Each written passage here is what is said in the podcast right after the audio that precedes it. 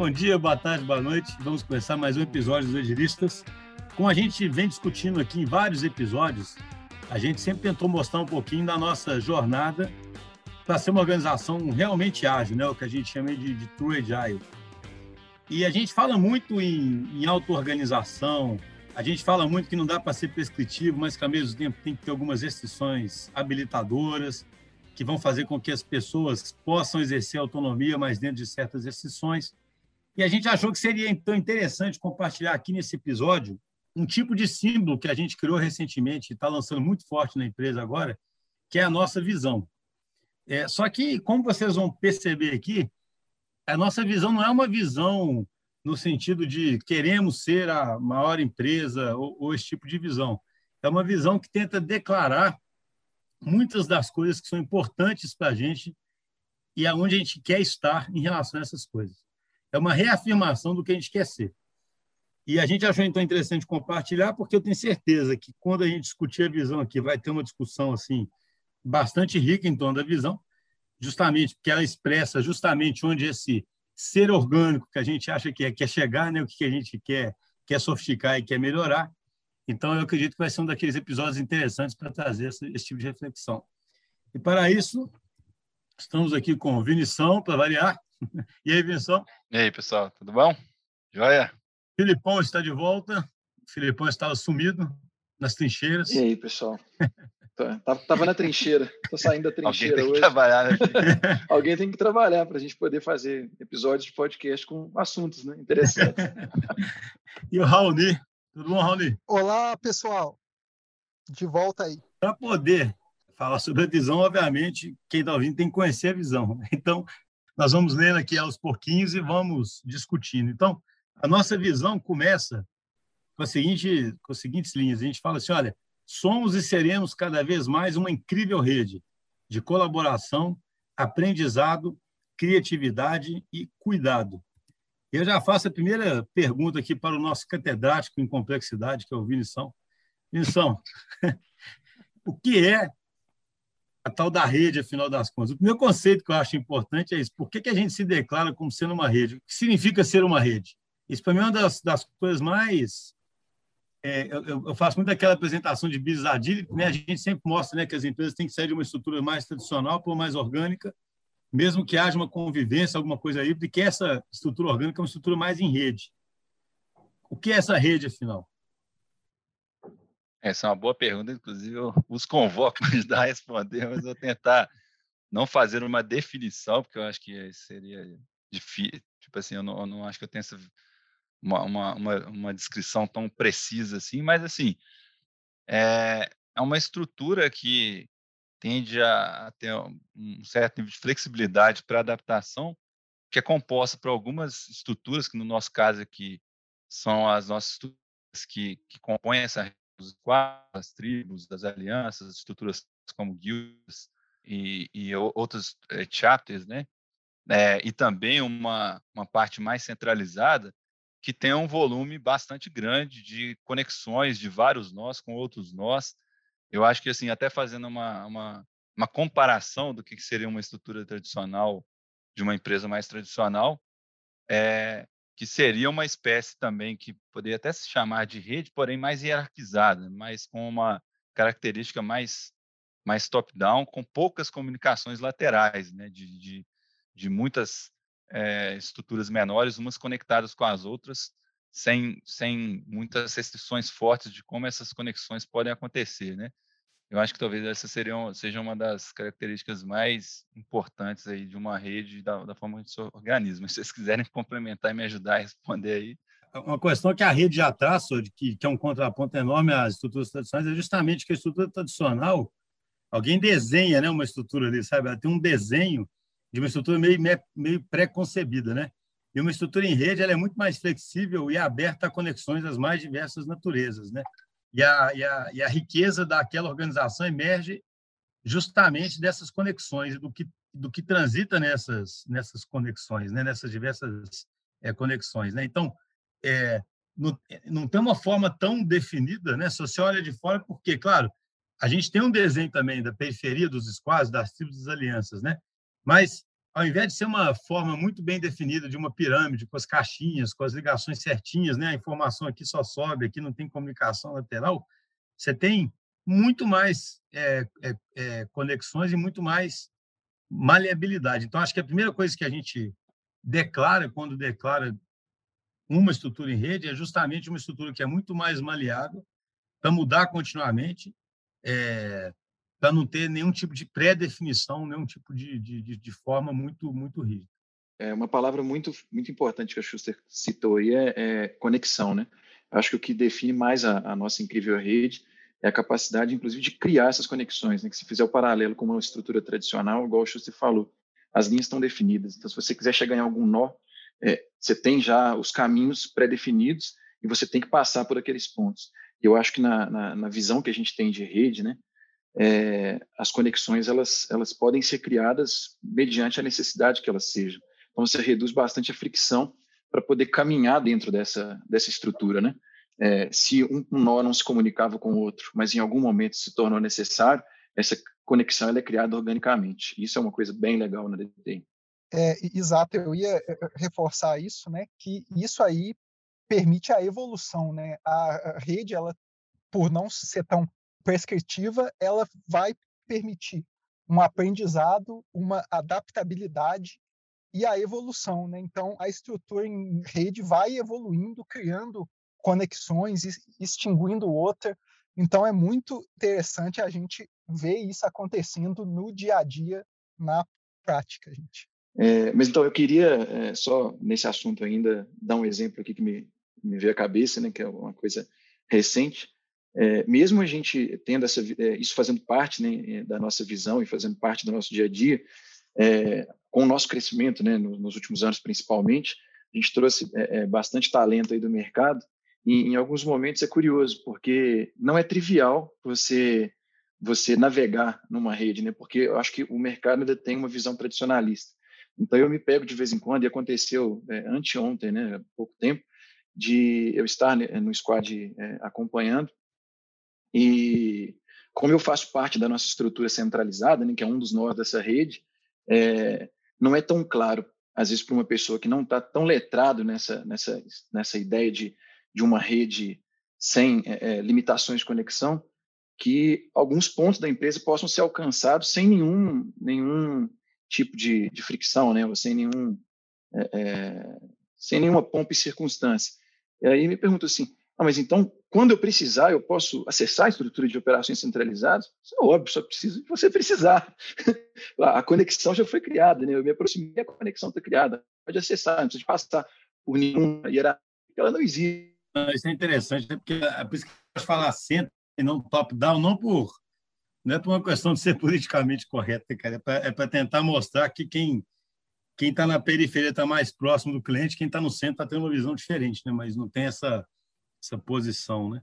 Então tá certo. Eu assim, é, passamos essa primeira parte da rede. Eu acho que a rede ela mostra muito é, uma coisa que a rede também remete muito para mim, além dessa flexibilidade, de mais possibilidade de interação, de comunicação, ela mostra onde as coisas acontecem, né? A gente fala isso muito na DT, né, cara? tudo é abstração, a empresa é abstração, o que, o que tem é gente fazendo as coisas acontecerem, gente conhecendo gente, gente se relacionando e gente mudando de comportamento pelo que ele observa na rede, né? A qual está, está conectado. E aí, a gente coloca aqui, né, cara? É uma rede de colaboração, aprendizado, criatividade e cuidado. Por que, que a gente bota aí, gente? É, quando a gente fala que é uma visão, por quê? A gente sabe que isso acontece com maior ou menor intensidade em vários lugares da empresa, né? E a gente tem que ter essa luta contínua para fazer isso realmente ser verdadeiro. Então aqui a gente declara bem os nossos nossos valores, né? Que as pessoas estão colaborando, estão aprendendo continuamente, estão tendo a oportunidade de exercer a sua criatividade, a sua maestria e tem a, uma, uma coisa que a gente acha fundamental: as pessoas se cuidam, né? Ou seja, você não está num lugar implacável onde o que você é tratado como um recurso e, e, e, e, o contexto sobre o qual as coisas acontecem não importa, né? É, ou seja, a gente quer, é, eu sempre falo isso, né? as pessoas, acho que todo mundo gosta de estar num lugar onde você sabe que as pessoas cuidam de você. Cuidar de você é diferente de mimar, né? Mas cuidar é importante. É, alguma coisa que vocês gostariam de acrescentar nessa parte aí do, desses quatro pilares, digamos assim, de colaboração, aprendizado, criatividade e cuidado? Eu acho que a gente, a gente pode talvez é começar a explorar um pouco cada uma dessas partes, né? Do, né? Por exemplo, essa essa característica de colaboração nossa é, é muito forte, né? E ela a gente usa vários mecanismos aí para fazer com que isso aconteça. É, desde é, não, dessas desses formatos de conexão que a gente falou da rede não serem formatos tão hard assim, né, tão hierarquizados, né, que que tenham que seguir uma hierarquia, esse tipo de coisa, então isso facilita bastante a colaboração, né?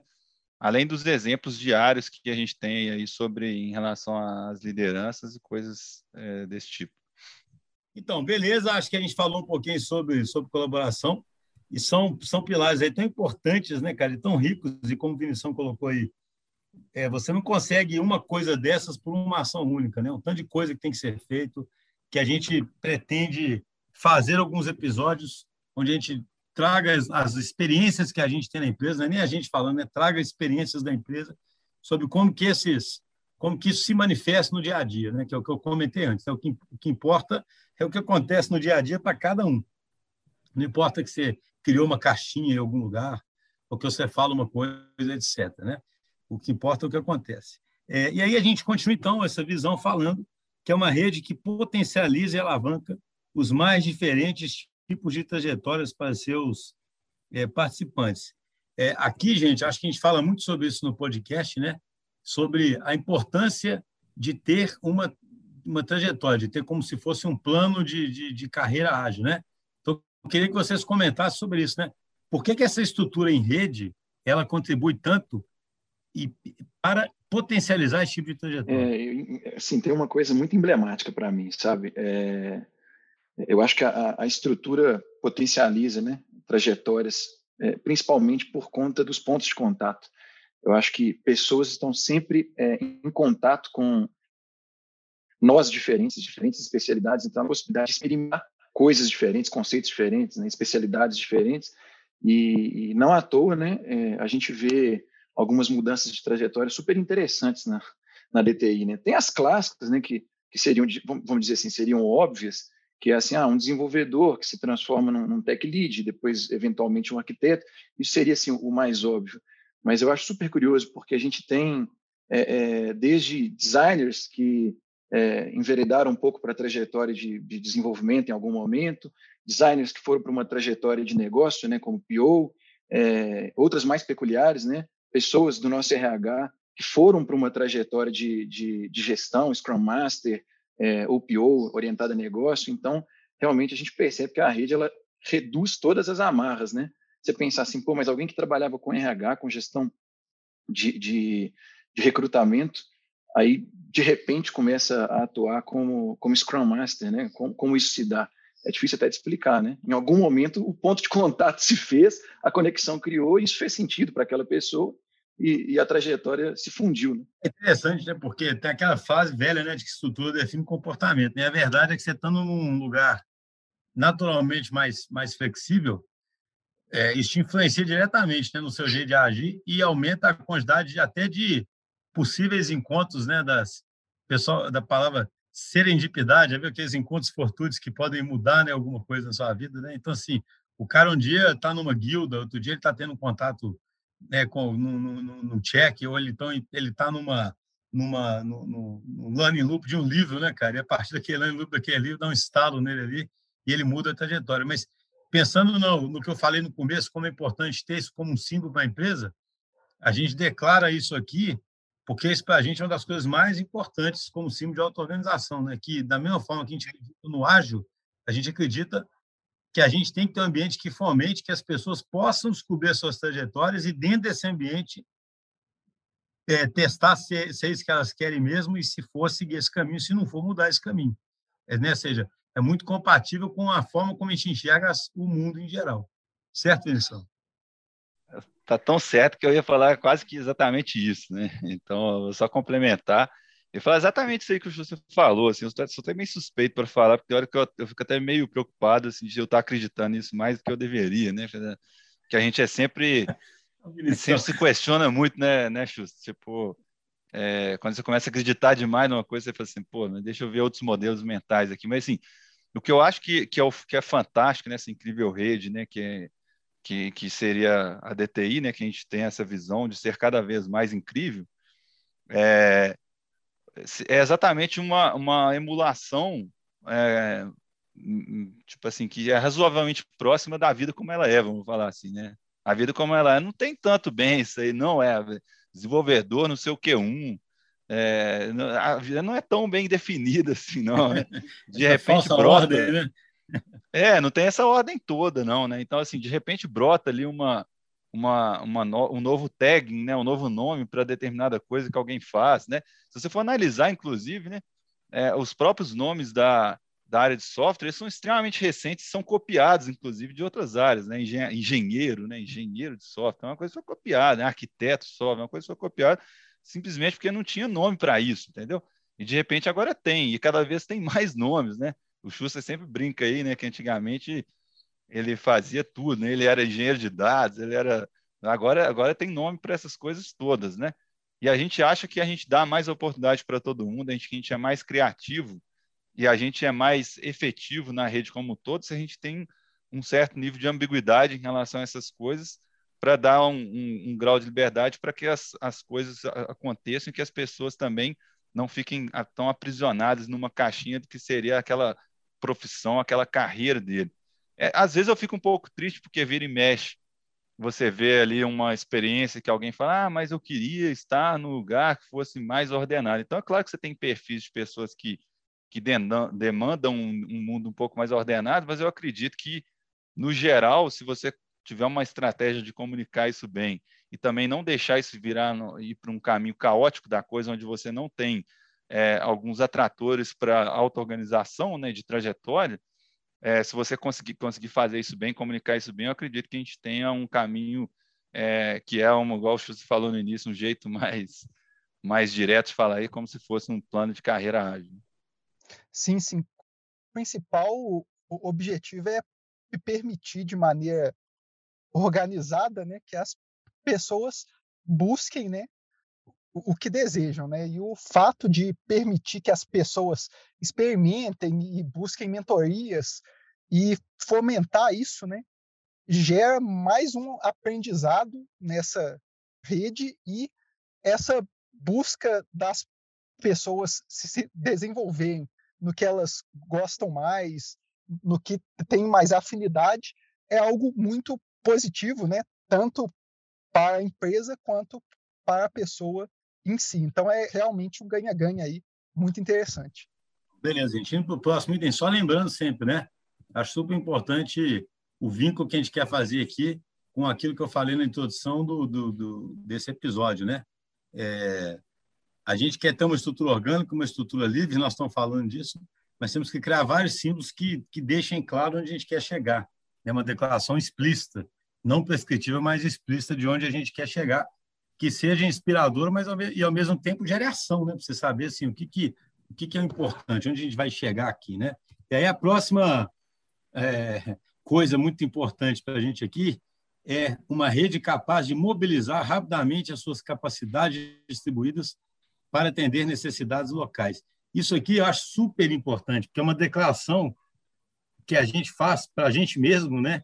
De que o que a gente provê para os nossos clientes é uma geração de valor que vem da rede como um todo, né? Assim, uma das coisas poderosas que uma rede tem dessa é justamente isso, né? Poxa, eu preciso de um conhecimento específico de uma determinada coisa. Eu tenho ele na rede e, como é uma rede de colaboração, eu consigo acionar ele localmente e consigo gerar mais valor ali naquele local e consigo mudar o jogo naquele local. Sabe? Eu acho que isso é uma das coisas mais poderosas de uma rede que seja realmente bem conectada e que aqueles valores lá de colaboração, etc., estejam realmente acontecendo, né? Porque aí você consegue é, fazer com que esses conhecimentos não fiquem dentro de fields e que sejam acionados quando eles são necessários. E, e causa, inclusive, enriquecimentos de todo mundo, né? Porque todo mundo está sempre se sorvendo de mais conhecimento, né? Por isso que a rede é uma rede de aprendizado também. Quem quer comentar? É interessante, Schuster, porque até a própria visão é, tem gerado algumas influências, por exemplo, em mim, até para a gente ir sofisticando cada vez mais é, a forma de fazer essas, esse tipo de mobilização que a gente está falando, né? é, porque não é porque a gente não tem prescrição, não é porque a gente não tem algumas coisas é, mais bem definidas que a gente não pode ter é, alguns atratores que são mais fáceis de, é, de, de, imaginar como fazer determinada coisa. Então, é, eu, eu, eu, eu, cada vez mais acredito em, em, ter um conjunto abstrato de coisas, tipo visões, pilares, princípios, algumas coisas assim, e ter o que a gente tem chamado cada vez mais na DTI é, de arsenal, que seria uma coleção de comos, né, de como executar determinadas coisas, né?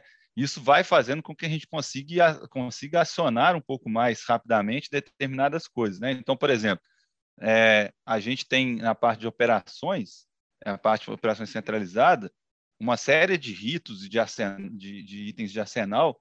É, faz... Desculpa, só um negócio, só um negócio, que já aproveita e emenda só. Isso está falando também tem muito a ver exatamente com a próxima linha, que a gente fala assim, é uma rede de estruturas auto-organizadas, coerentes com todo, mas com espaço para experimentação. É, então, a gente tem é uma, um conjunto de estruturas, de práticas, de, que, a gente, que a gente tem chamado cada vez mais de arsenal, de forma que a gente consiga é, ter alguma orientação mínima para as pessoas de que já teve algumas experiências passadas que foram bem sucedidas. E aí o ser humano está no meio ali né, os times estão no meio ali para juntar esses pilares e princípios com esse arsenal e decidir qual é a melhor ferramenta naquele, naquela situação. É, então, é, cada vez mais eu venho percebendo que a gente vem socando a nossa estrutura para comentar. O próprio movimento de criação, por exemplo, das alianças foi super importante nesse, nesse sentido, né? exatamente desse, é, nesse, nesse item aí da, da visão, é, de, de, ter estruturas que, que, que, orientam mais a mobilização, por exemplo, dá, dá um exemplo para não ficar uma coisa muito abstrata, né? Mas se você tem uma situação de crise, por exemplo, na estrutura que a gente estava antes, que era basicamente de tribos, não tinha essa figura de aliança, você precisava de uma coordenação um pouco mais forte, centralizada, para fazer com que determinadas coisas acontecessem, né? Agora, com a estrutura de alianças, determinadas estruturas das alianças, né, dos chapters, já conseguem perceber mais rapidamente que uma ajuda é necessária, precisa de, de, de ser mobilizada nesse sentido, né? Isso tem muito a ver com, né, com a próximo, seria um próximo item da, da nossa visão, né? Que é uma rede estrutural auto-organizadas, coerentes com o todo, mas com espaço para experimentação. Então, assim, a gente, a gente ainda, é, a, a, vamos supor, vários ritos da ADT ainda são totalmente orientados às tribos, por exemplo, que são estruturas até pequenas hoje em dia, na, no, no, nosso todo. Então, assim, as tribos ainda têm muita autonomia, muito espaço para, experimentação, mas tem uma série de ferramentas de outras estruturas que facilitam, é, que, que, que fazem com que haja mais coerência no todo, né? Então, continuando aqui, a gente também declara isso, né? Uma rede que não teme incerteza e mudança, ao contrário, se fortalece com elas, né? Isso é uma declaração que a gente faz justamente porque a gente quer mostrar para todo mundo e justamente aquilo que a gente fala para o cliente o tempo todo, né, cara? Que a gente vive no mundo, seja VUCA, seja Banner, né? O nome que a sigla tiver na moda, o fato que elas são muito reais ao refletir um mundo que é um mundo de muita incerteza. Então é muito importante, né, que isso que, que a gente isso estar na visão significa que a gente tem que o tempo todo ter atitudes, condutas que nos levem a lidar bem com isso. Ô, Schuster, essa, essa definição, isso é praticamente a definição de antifragilidade, né? Então, assim, eu gosto muito dessa, dessa frase exatamente por isso, né? E eu sou muito conhecido por ser um, um gerador de, de, de pequenas crises, pequen, igual o Nassim Taleb fala, né? pequenos incêndios, né? Que evitam grandes incêndios é, na, nas tribos, exatamente por provocar, é, por provocar algumas, algumas é, mini crises, né, que na verdade geram, é, fortalecem muito a, a, a, nossa operação e que muitas vezes a gente observa no mercado que é o comportamento muitas empresas seguem ao contrário, né? Elas ficam tentando buscar uma, uma estabilidade o tempo todo é, e começam a se a gostar demais daquela estabilidade ali, o que, o que gera um potencial de um grande incêndio mais para frente. Para quem não conhece, a gente tem essa, essa esse caso famoso nas florestas, né? Que os caras ficam impedindo as queimadas, né? E aí, de repente, aí você faz o, o terreno ficar mais denso e aí, de repente, aumenta a permeabilidade para o incêndio, né, cara? E pega o incêndio e espalha de forma devastador na floresta inteira. O Vinícius é muito bom, viu, promover esses pequenos incêndios aí que é. tá falando. Eu, eu não, é, esse, esse aspecto, né, assim, para mim é até um pouco complicado de, de comentá-lo, porque eu geralmente sou a força que puxa para o outro lado, né? Assim, o Vinição é, é, sempre foi muito, muito forte realmente em tentar promover a, a antifragilidade através da, da, criação de algumas pequenas é, crises, né, para que o time se fortaleça. É, e, e, quando é, o, o, time está já no, no, maior incêndio, né, já, já não, o momento anterior não, não, não, não foi possível, eu entro puxando para o outro lado, né, tentando criar mais um, um estado de, de estabilidade, né? Então, é, é, mas, mas, de toda forma, eu acredito realmente, como a Vinição falou, que é, é, uma, é, é uma cultura muito importante, de fato, que a gente não tenha medo de estar pisando no, no incerto, né? Porque é só assim que a gente vai conseguir realmente atingir os outros patamares da nossa visão, que é um aprendizado contínuo, que é a melhoria, a experimentação. Então, isso é pautado pela agilidade em si, né? Assim, isso na prática, né, para quem está nos ouvindo aí, significa muito fortemente que a gente a gente fomenta que os times estejam sempre preparados para lidar com esse tipo de adversidade, porque o mundo é assim, igual a Vinição falou anteriormente, e é claro que tem que ter equilíbrio contínuo entre forças estabilizadoras e essas forças aí que são desestabilizadoras, mas que permitem com que a gente reaja e se, e se fortaleça. E isso aí tem um vínculo muito forte com o que a gente fala muito aqui também, de que o jogo é infinito, né? Uma coisa que a gente tenta sempre mostrar assim, poxa, a gente tenta criar operações que sejam sustentáveis em longo prazo. Então, você não está vencendo um jogo finito, você não está. Você, hoje em dia, na medida em que as empresas se apoiam sobre ativos digitais durante anos e anos e anos, e tem que melhorar aqueles ativos o tempo todo, e a nossa missão é ajudar nisso aí, você não está ganhando um jogo de seis meses, sabe? Onde você, então, pode botar uma estrutura ali que funcione exatamente para aquilo, você contata exatamente as pessoas que precisa, você bota ali, porque aquelas pessoas vão querer sucessão, vão querer os desafios, vão querer mudar, porque o mundo agora é assim, né, cara? E o que nós estamos declarando agora é o seguinte: pô, o mundo é assim, então nós temos que saber criar operações sustentáveis que tenham essa estabilidade aí operacional que o, que o Filipão procurou, mas que ao mesmo tempo estejam preparadas para jogar esse jogo infinito, né, cara? Eu acho assim, isso é tão importante, tão importante, porque a gente tem pensamento muito de, de curto prazo, mas o problema não é de curto prazo, o problema é de longo prazo, é, e a solução, então, tem que ser de, de longo prazo. Olha que legal, né? Assim, eu acabei de comentar, né, dizendo que geralmente eu procuro é, é, puxar para o lado da força estabilizadora operacional, né? É, mas me, eu, eu, sempre, eu sempre é, tento pautar minha participação aqui no podcast é, exemplificando né, com o que eu vivo no dia a dia, e aí me veio uma memória aqui também recente, que durante uma dele aí com, com o squad, né, é, quando, eu, quando eu venho com o discurso né, da gente é, estabilizar a operação, né, de, de tentar é, é não engessar a forma, mas entender, dado o contexto do squad, o que, que traria uma maior estabilidade operacional para aquele, aquele time, é, eu acho super legal, porque o time geralmente é, é, compra essa ideia, começa a seguir a, um, um, determinado formato, né, um determinado, uma determinada forma de operação, sente que a estabilidade chegou e isso traz um acalento muito grande para o squad. Só que a incerteza ela está sempre ali, as mudanças estão sempre batendo na porta. E aí, nesse exemplo que eu queria citar, é, a gente estava em véspera de fazer uma planning e mudou tudo. Aí o time falou assim: peraí, não podemos mudar, porque a gente tem que seguir agora que a estabilidade operacional que a gente alcançou. Aí eu falei assim, pois é, gente, não. não, porque a necessidade mudou de forma genuína. Então, nós temos que aceitar essa mudança, sim. Aí o pessoal ficou assim, pô, Filipão, mas você chegou aqui, você é, colocou a bola no chão, algumas coisas você até enrijeceu um pouquinho para a gente conseguir sair da, da lama, e agora pode mudar? Eu falei, Pois é, gente, porque é ambíguo para caramba mesmo. E, inclusive, vai ter uma situação que vai acontecer daqui a algumas semanas, né, é, projetando, né? Que aí a resposta vai ser não. Nessa nós não vamos mudar tudo. Então, de vez em quando, nós vamos abraçar a mudança se a origem, a razão pela qual ela ela ela está sendo proposta é genuína, né? Ela busca realmente o valor do cliente. Então, é, é um trabalho que, de fato, é, é muito ambíguo, né? E mesmo esse papel de buscar uma estabilidade operacional, de vez em quando é, é sou surpreendido por essa ambiguidade e tenho que tomar uma decisão que ela é contra o meu modus operandi natural, né? A gente já falou sobre isso no passado, né, cara? O, é, é um, quase um problema existencial, né? É. Para mim, um dos motivos de ser difícil praticar agilismo assim é isso, né? Porque você não consegue se apegar a uma regra fixa, né, e seguir. E aí você tem que estar sempre refletindo, porque o contexto é muito importante, né? Avançando aqui, uma rede que se estende para dentro de nossos clientes e nos torna naturalmente centrada em suas necessidades. Isso aqui, gente, acho super legal porque é uma declaração muito forte, né, de que a gente quer ser customer centric, que é uma coisa que a gente fala muito no podcast, né, como que é importante ser customer centric.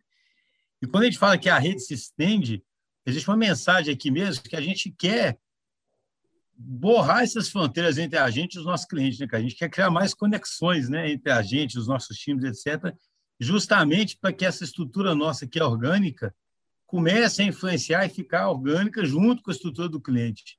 E aí você começa a ter estruturas mais adaptativas dos dois lados. Realmente a gente foi criando, talvez até pela característica aí dos sócios que foram puxando a operação no início já já tem um DNA muito forte de prestação de serviço, né? então a gente a gente sabe muito bem, assim, a meio que quase que se acoplar numa estrutura do cliente ali e realmente é, quase que seguir por osmose ali a, o que seria o propósito dele misturado com o nosso propósito é, de maestria nos quesitos de agilidade, engenharia, produtos digitais é, e, e, afins, né? E aí, uma, um, algo que a gente traz de diferencial muito grande, que tem a ver com, as, com os outros itens que a gente falou, mas aí misturado com esse aqui, é que a gente traz uma riqueza de diversidade absurda assim, para o cliente. Né? E a, né, isso eu estou muito influenciado pelas minhas leituras recentes né? do Social Physics, né? que é um livro muito interessante aí, é, onde tipo assim a criatividade ela vem de redes desconectadas e nas mais variáveis é, no, dos mais variados elementos, né?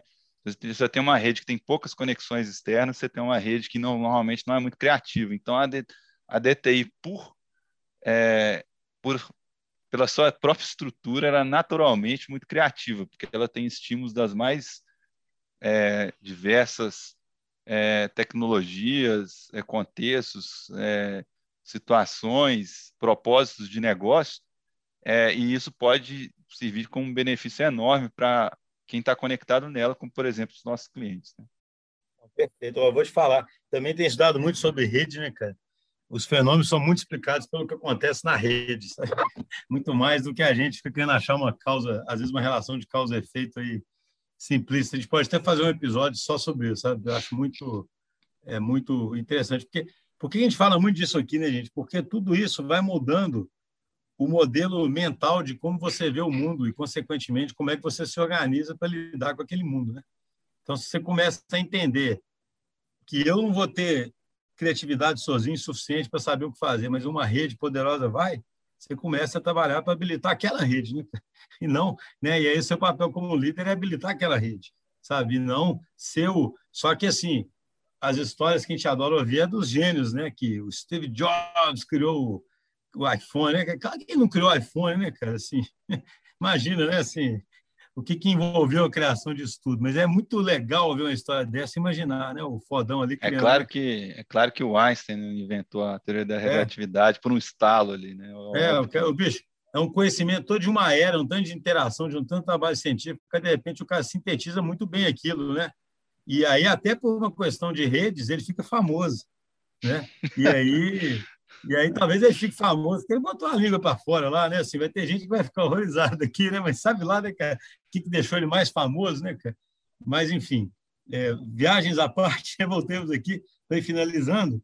É uma rede que o, o acabou falando um pouquinho sobre isso. Uma rede que tem um contato com as mais variadas tecnologias e experiências que são usadas como provocações e estímulos em contextos diferentes. Eu acho isso assim muito importante nessa visão nossa, que é uma declaração de que a gente é agnóstico do ponto de vista de tecnologia. Né? A gente tem um. A gente. Uh, acho que já para perceber aqui que a Vinícius a gente gosta de exercer o desapego. Né? O próprio Vinícius já estava querendo desapegar da, dos métodos ágeis há um tempo atrás, aí, né? sendo iludido de alguma forma. E a gente pensa muito nisso. Né? Desde que eu for, tecnologia está a servir o negócio. E continua sendo assim, né? A tecnologia ela tem que ser um habilitador, né? Então, acho que aqui não demanda nem muito comentário adicional, não. E a gente finaliza aqui falando isso, que a gente não, nós não temos uma forma específica, não temos prescrições, mas quem faz parte da nossa rede nos reconhece, sente, somos True somos ETI, né? que é a vontade dessa visão ficar inspiradora. Né? Então, isso fecha a nossa visão. Queria só fazer um fechamento aqui, gente. A gente fala aqui muito sobre transformação organizacional, então eu espero ter, que a gente tenha conseguido passar para o pessoal como é importante você, de alguma forma, criar também símbolos que sejam que, que sirvam de referência para as pessoas. Mas eu acho que é vital quem está ouvindo aqui entender que, obviamente, que esses símbolos são importantes, mas mais importante também do que tudo isso são, é a coerência com aquilo e que aquilo esteja acontecendo na prática. Né? Assim, não é porque alguém cria uma visão que ele vira aquilo. E a gente não tem nenhuma pretensão com essa visão nossa. Essa visão é uma declaração e um convite para que todo mundo da empresa nos ajude né, a, a, a alcançar essa visão. Algum comentário adicional, galera? Eu acho que essa uma declaração mais explícita disso pode virar um atrator muito interessante para a gente. E agora, reforçando a minha influência que eu falei antes, a gente utilizar todo o arsenal de, é, de, de, do estudo de redes, né? Redes sociais, não, não as redes sociais, aí, ferramentas. Pessoal, explica o que é um atrator, cara. Já mencionou atrator várias vezes. Hein? É, são, são elementos, estruturas ou princípios e coisas do tipo que fazem com que determinado comportamento acabe acontecendo, é, mesmo sem você ter feito aquilo de uma forma tão ordenadinha, né, tão prescritiva. Então, é, se você cria um símbolo é, que faz com que as pessoas, por exemplo, naturalmente, por exemplo, criem tribos quando é necessário criar tribos, elas vão acabar criando tribos. não sei se esse foi o melhor exemplo, não, mas se você conseguir imaginar. É, não, mas eu só acho interessante que, cara, quem ouve, né, bicho? Porque assim, quando fala em atrator, é muito mais uma influência que vai causar uma movimentação daquilo, sabe? Porque você sabe que não tem uma relação de causa e efeito tão direta, né? Assim, eu não consigo, se eu quero fazer tal coisa, eu não tenho uma ação que me faça ter aquela coisa imediatamente, né? Então começa a criar estímulos no ambiente que vão me levar aquilo e vão me permitir aprender no caminho se eu estou chegando ali. E a visão é uma dessas coisas, né? Uma visão é um atrator, ela declara esses princípios nossos, ela serve de inspiração para todo mundo, para a gente, para a gente poder chegar onde a gente quer chegar. Certo, Filipão? Certíssimo, né? É, é assim, concluindo, cara, assim, depois de ter, né, termos passado por toda a nossa visão, é, eu acredito de verdade que ela é um, um norteador, né? E, e, e, tem que ter coerência, igual você citou. Eu acho que é, ela talvez trace aí uma, uma visão do que, que é o, o, baseado em toda a nossa experiência, em todo o tempo em que a DTI existe, né? É, baseada muito em, em estatística, né? Em, em que, que a gente aprendeu nesse nesse tempo. E, e, acredito, né, por minha proximidade aí com o negócio, minha proximidade com a operação, de que uh, traduzir essa visão em ação, é, em ações, mirando esse estado da arte, talvez que a visão projeta, é, pode acontecer é, com maior ou menor velocidade determinado, é, é, dependendo do terreno que a gente está trilhando junto com o cliente, né? É, mas o, o, fato é que a gente é muito importante a gente é, externalizar essa visão, porque ela é o que é que vai, ela que vai ser a nossa a nossa crença, né? Para a gente se apegar na, na para que a gente se apegue nessa crença e possa de fato transformar os terrenos que a gente está trilhando junto com o cliente. Como eu disse, em alguns casos com maior ou menor velocidade, mas é o que pauta sim a nossa a, a, nossa, a nossa colaboração na transformação dos nossos clientes, que é o, o mais importante, né? Excelente, pessoal. É isso aí, então. Um abraço. Até a próxima, pessoal. Até o próximo episódio. Até o próximo episódio. Valeu, pessoal. Valeu, pessoal. Grande abraço.